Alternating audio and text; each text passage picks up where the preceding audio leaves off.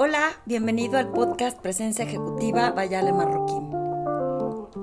Hoy vamos a estar platicando, hoy te voy a compartir sobre lo que creo que puede ser interesante o importante para cuando estás ejecutando temas que no te salen bien y cuántas veces has renunciado a seguir haciendo ese, ese proyecto o ese negocio o esa idea porque te sale mal y lo tomas o personal o te rindes y te desanimas y no sigues para adelante. Eh, le quise poner como, como un proceso que hay ahora con toda la parte de innovación que se llama Build, Measure, Learn. Eh, construye, mide y aprende. Porque creo que eso es lo que tenemos que, aunque esté de moda ahorita con todos los temas disruptivos y de innovación, creo que eso es algo que tenemos que adoptar los seres humanos en cualquier cosa que enfrentemos. Y te voy a explicar por qué. Porque, por ejemplo, eh, esta semana hablé con una clienta que me estaba diciendo que unas personas cercanas a ella tienen un negocio de comida de tacos y que les estaba yendo relativamente bien, o sea, normal. Y por un día que no vendieron nada, que les, o sea, que fue como el peor día de las ventas, ya se desanimaron y decidieron que ya no querían continuar. Eh, desde el punto de vista de ella, se rajaron muy pronto. Y desde mi punto de vista también, porque la única forma de aprender es equivocarnos o regarla y darnos cuenta que no siempre todo va a ser así como suave y perfecto. El problema que le decía yo a ella es que en muchas ocasiones empezamos a compararnos con los que sí les está yendo bien de una u otra forma y no vemos qué hay detrás de cámaras, no, no vemos lo que les costó trabajo llegar ahí, no vemos cuántas veces se habrán equivocado porque no nos dimos cuenta pero no solo vemos lo bonito, lo perfecto y entonces decidimos que nosotros no somos suficientemente buenos o que nuestra idea no es suficientemente buena y que tenemos que rajarnos. Y no creas que nada más lo estoy tomando en cuenta desde mi punto de vista eh, como coach y viendo que la gente lo hace mal, porque me ha pasado como ser humano, también me equivoco, también tengo mis demonios y mis dragones y también a veces he querido tirar la toalla.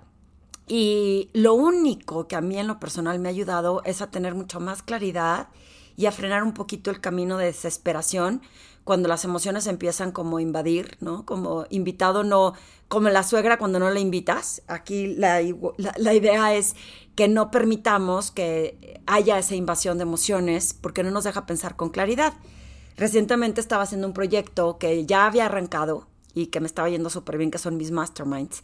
Y decido lanzar, primero lancé un tercero y la verdad es que estuvo increíble porque toda la gente que fue estaba emocionada, me dijo que le había encantado y por una razón u otra, de esas 10 personas que asistieron, nadie se pudo quedar en el grupo. Y la verdad es que sí me dio para abajo porque te hace dudar y te hace pensar eh, si fue un golpe de suerte los otros dos, si tuve, eh, no, sé, de estas veces que tuviste suerte y arrancaste dos, pero pues no te confundas, el tercero no jaló.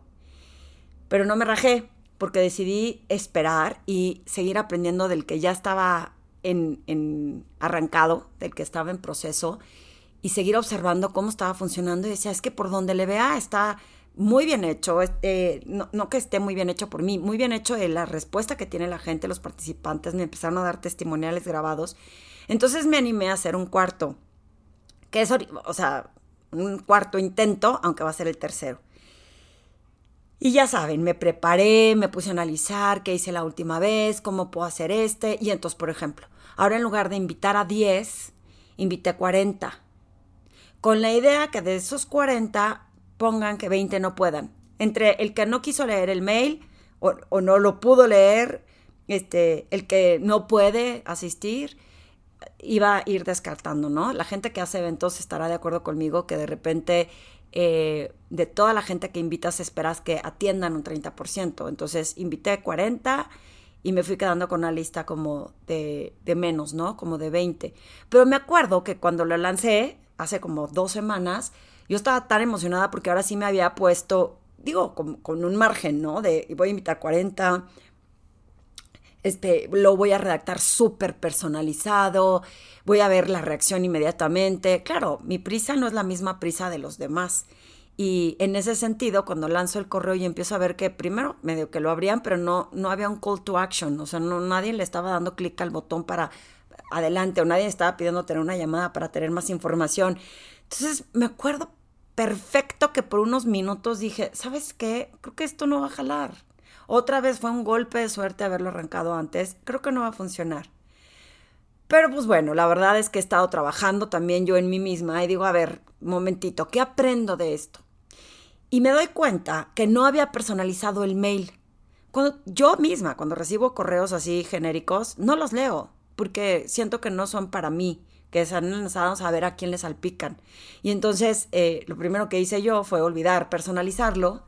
Eh, es un campo que le puedes poner en MailChimp para personalizar los correos y cuando me di cuenta lo había mandado sin personalizar. Entonces me di a la tarea de empezar a contactar a todas las personas que sí lo habían abierto para preguntarles qué opinaron y a los que no lo habían abierto para ver si lo habían recibido. Algunos me dijeron que no lo habían recibido, que se los volviera a mandar y algunos aprovecharon para preguntarme de qué trata y que pudiera explicarles mejor. Y luego decidí que de esas personas que quiero que asistan Quería más de 10 para que por lo menos cada grupo puede haber entre 5 y 10 personas. Entonces me puse a buscar más gente de la lista que había invitado originalmente para poder completar 20. Vamos en 15, me faltan 5. Pero lo que voy con todo este detalle es que el proceso de cómo llegué a esta conclusión fue con aprendizaje. O sea, construí un mail, me di las respuestas y aprendí que, ok, necesito invitar más gente.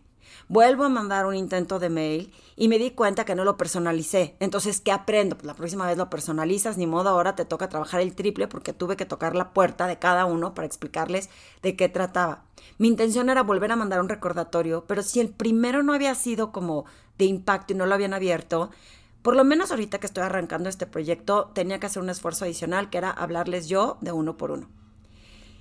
Y, lo veo con el ejemplo de los tacos de esta, de, esta familia que un día no le salió bien y decidió rajarse. Y por eso también decidió que no eran buenos en los negocios. Por eso tomó la actitud de es que no hemos tenido suerte. Y lo vuelve como un tema, es, es, duro, pero como un tema de víctima. No soy víctima de las circunstancias porque está pasando alrededor y no es mi culpa. Hay una situación económica difícil, ah, no es, o sea, no soy responsable de cómo se están dando las cosas. Y, creo que esa postura la hacemos muchas veces muchos de nosotros, porque es lo fácil, es, es lo cómodo. Decir, ¿sabes qué? Ya, no me quiero esforzar más, no jaló, bye. Y nos rajamos antes de tiempo o antes de seguir insistiendo y de entender dónde está el aprendizaje. Quiero hacer, hacerte conciencia. A ver, piensa, ¿cuántas veces intentaste, no sé, hablarle a un grupo de personas para venderles algo y cuando viste que más de cinco te dijeron que no, ya no quisiste venderlo. No, no jala, este producto es dificilísimo de vender o este servicio nadie lo va a querer comprar. De toda la cantidad de gente que hay en el mundo, tenemos que tener claridad de que no es para todo mundo lo que vendemos. Conozco una persona que vende redes de mercadeo y quería, insistía en que como ella estaba feliz en lo que estaba haciendo, quería que más gente se integrara a su proyecto y, no entendía por qué lo rechazaban. Es que no todo es para todos. Pero eso no quiere decir que esté mal tu proyecto. Eso no quiere decir que porque tuviste cinco rechazos ya no lo puedes vender o sea difícil venderlo. Eso es lo que da el aprendizaje, pero si de verdad estás apasionado por ese servicio, ese proyecto, o demostrarte a ti mismo que se puede lograr, ¿qué aprendes de esos rechazos? Yo siempre he dicho que cuando, eh, cuento una historia, más bien, cuando yo estaba, estaba en el medio financiero, un año me dijeron, ya Ale, no puedes tener tus beneficios de tiempo. Y mi hija Valentina estaba súper chiquita. Entonces decidí poner un spa. Y en el spa, que no duró más que nueve meses, porque ese fue otro aprendizaje que otro día les contaré como emprendedora, fracaso total, pero que también aprendí muchas cosas que me ayudaron a poner este otro nuevo negocio que tengo hoy, que ya lleva nueve años y medio, ¿no? El otro duró nueve meses, este ya lleva nueve años y medio. Pero me acuerdo que tenía una clienta en el spa que trabajaba eh, con su papá en un broker de seguros. Y siempre me decía, ay, Ale, qué padre que trabajaste en el medio financiero y que ahora tienes tu spa, pero me encantaría que trabajes conmigo. Y la verdad es que al principio estaba enamorada de mi spa y le dije que por supuesto que no.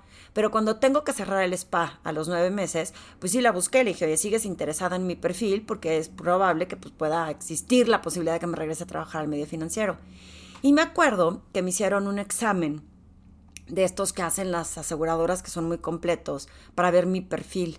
Y en las respuestas salió que me tomaba personal los rechazos. Algo así. Digo, fue hace mucho tiempo, entonces no me acuerdo bien. Pero yo no lograba entender cómo de ese examen habían diagnosticado eso. Y tenían razón. A mí me habían dicho en la vida que era muy buena para vender, pero nadie me enseñó a vender. Y te explico, yo le hablaba al que fuera, no tenía pena. Y si a eso le llamaban buena vendedora, este, pues sí, sí, era buena vendedora. En ocasiones no lograba cerrar algunas cuentas o bastantes. Y cuando la gente no entendía que lo que yo quería explicarles, bueno, eso pensaba yo que no entendían, pues sí, lo sentía como humillación, ¿no? Como que, híjole, aquí estoy tocando puertas de gente que ni conozco para que me digan que no. Y nunca me detuve a pensar que no era contra mí, sino la forma en cómo yo estaba vendiendo. Porque la gente actúa por su razón, no la mía. Y en ese sentido, cuando descubro esta herramienta de para poder vender tengo que entender mejor qué le dije, cómo se lo dije, para ver cómo se lo reformulo o a otra persona o a lo mejor a ella misma, porque me di cuenta de cómo lo vendí mal, así como ahora me di cuenta que no personifiqué o personalicé los correos. Y eso se le llama como el, el construyo, mido y aprendo y lo vuelvo a intentar. Construyo, mido y aprendo y lo vuelvo a intentar. Entonces, eh, las ventas no es personal cuando te dicen que no, es simplemente que o no han visto el valor de lo que estás ofreciendo y lo tienes que aclarar, o quizá esa persona no es para tu producto o servicio, pero no es que tú estés mal. Y no es motivo para rajarte. Porque conozco muchísimas personas que están en ventas que cuando al inicio, fíjense, cuando no logras personificar o incorporar lo que estás haciendo con esa pasión, con ese sentido de la intención que ya escribí, que ya, perdón, que ya hice otros podcasts referentes a la intención. Cuando no lo logras hacer correctamente, a veces la gente no siente no, no transmites de la misma forma. Y es un momento de frenarnos y analizar cómo lo dije, qué le dije. Ahora que estoy haciendo esto, hay gente que de pronto, ¿no? Porque pues hay días que a lo mejor ya me cansé y le digo, ahí te va este link, porfa, chécalo y esos son los que no me responden, por floja, ¿no? Porque le mandé el link y la gente dice, ¿por qué tengo que leer tu link? Y yo es como un paso más fácil de mi comodidad, de mi rutina y a mi zona de confort. Ahí te va el link, léelo. Y qué gachos que no lo leyeron. ¿Por qué lo voy a leer si no encuentro el beneficio que hay para mí? Y esos son los aprendizajes de tienes que dedicarle el tiempo suficiente para hacerlo personal a todas las personas cuando les vas a vender un proyecto o un servicio, y hasta tus proyectos. Tiene que ser personal porque no puedes rajarte nada más porque no funcionó la primera. Es que aprendo, cómo mido ese aprendizaje, perdón, construyo, cómo mido lo que construí y si funcionó o no funcionó y qué aprendo para que la próxima vez lo vuelvas a intentar y lo vuelvas a intentar y lo vuelvas a intentar. Me pareció eh, apropiado decirlo ahorita porque muchísimas personas con todo este tema de la crisis se, se les da para abajo, se desaniman, se rajan. Miren, una de las personas que originalmente me dijo que no iba al tercer mastermind, pero que le había encantado, lo volví a buscar y le dije, oye, tú me comentaste que cuando hiciera uno nuevo te avisara porque a lo mejor era momento. Y me dijo, no, sí, sí me interesa. Y otra persona me dijo, le, le hablé y le dije, oye, este, ya ves que te gustó mucho el proyecto y me dijiste que por lo pronto no podías, pero te quiero pedir tres referidos. Es que sabes que ya me interesa. Siempre sí quiero estar ahí. Y eso significa lo que digo, no se rajen. No se rajen antes de tiempo, no tienen la toalla antes de tiempo, porque de verdad la gente actúa por su razón, no la nuestra, o no tu razón. Y dependiendo de lo que esté sucediendo a su alrededor, es válido. En ese momento no están listos, en ese momento no tienen cabeza para tomar una decisión, en ese momento simplemente no les gustó la opción, pero si tú te mantienes en top of mind, y sigues insistiendo en, oye, yo cumplo con avisarte, estás siendo tenaz en algo que si te rajas antes de tiempo, porque ese ya me dijo que no, estás perdiendo todas estas oportunidades. Y quizá te preguntarás, ¿y por qué no me buscó cuando yo estaba listo? Porque así es la vida. A ti te interesa vender, a ti te interesa promover un proyecto, un servicio. Tú tienes que estar insistiendo porque cada quien tiene sus propias preocupaciones y a lo mejor no les da el tiempo o la vida para recordar lo que tienen que hacer para buscarte. A menos de que de verdad haya una necesidad ulterior o urgente que los mueva a buscarte cuando, cuando ya lo necesitan. Pero normalmente es nuestra responsabilidad hacer que esas cosas sucedan. Entonces, por eso pensé en compartir hoy el, podcast. Dime, ¿cuántas veces has intentado hacer algo y y, sé sincero y honesto contigo y te rajaste antes de tiempo. Eh, por ejemplo, lo de mi spa, había una justificación válida que era que necesitábamos eh, un ingreso económico, o sea, no, no queríamos seguirle depositando dinero bueno al malo. Y lo cerré porque decidí que, que, necesitaba generar en lugar de seguir invirtiendo dinero ahí. Pero yo les apuesto a que en ese aprendizaje, si yo hubiera mantenido, hubiera tenido un capital que me hubiera ayudado, a lo mejor el spa seguiría existiendo. Estaba muy bonita la idea y el concepto. Eh, por otras circunstancias lo cerré, pero era de cuestión de aprende, aprende, aprende para que esto eh, pues vaya para adelante. Miles de proyectos eh, de eso requieren, de qué aprendes y qué cambias, porque eso es otra cosa importante. Si te pones a dieta y dices, llevo un año a dieta y no en flaco, claramente eso no, no quiere decir que no vayas a desistir del aprendizaje, digo, del objetivo. ¿Qué aprendes? Pues que esa dieta no sirve, que tienes que hacer otra cosa o que tienes que complementarlo con otra cosa.